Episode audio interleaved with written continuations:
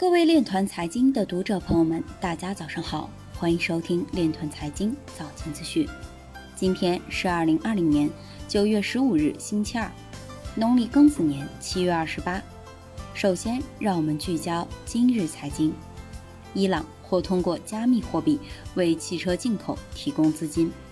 瑞士两所高校共同成立区块链技术协会，以促区块链学术研究。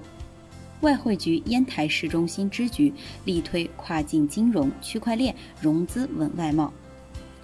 区块链央企被政委监管重压下，区块链行业在自我净化。交易所比特币净流入量上周总体呈上升趋势。八月份融资金额达二点七八亿美元，百分之六十二发生在 DeFi 和金融科技行业。尽管一再警告。以太坊金字塔骗局仍在吸引投资者。高盛前对冲基金经理将百分之五十的资金用于投资比特币。中国科学院院士王晓云表示，区块链与工业互联网要融合发展。范一飞表示，数字人民币的发行和流通要按照现金进行规范管理。今日财经就到这里，下面我们来聊一聊关于区块链的那些事儿。九月十四日。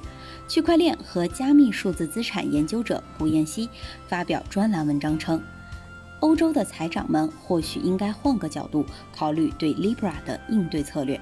他表示，欧洲的财长们应该调整其策略，允许像 Libra 这样的数字稳定币在一个可控的范围内运行，这样就能对数字稳定币对货币市场带来的影响有更准确的认识。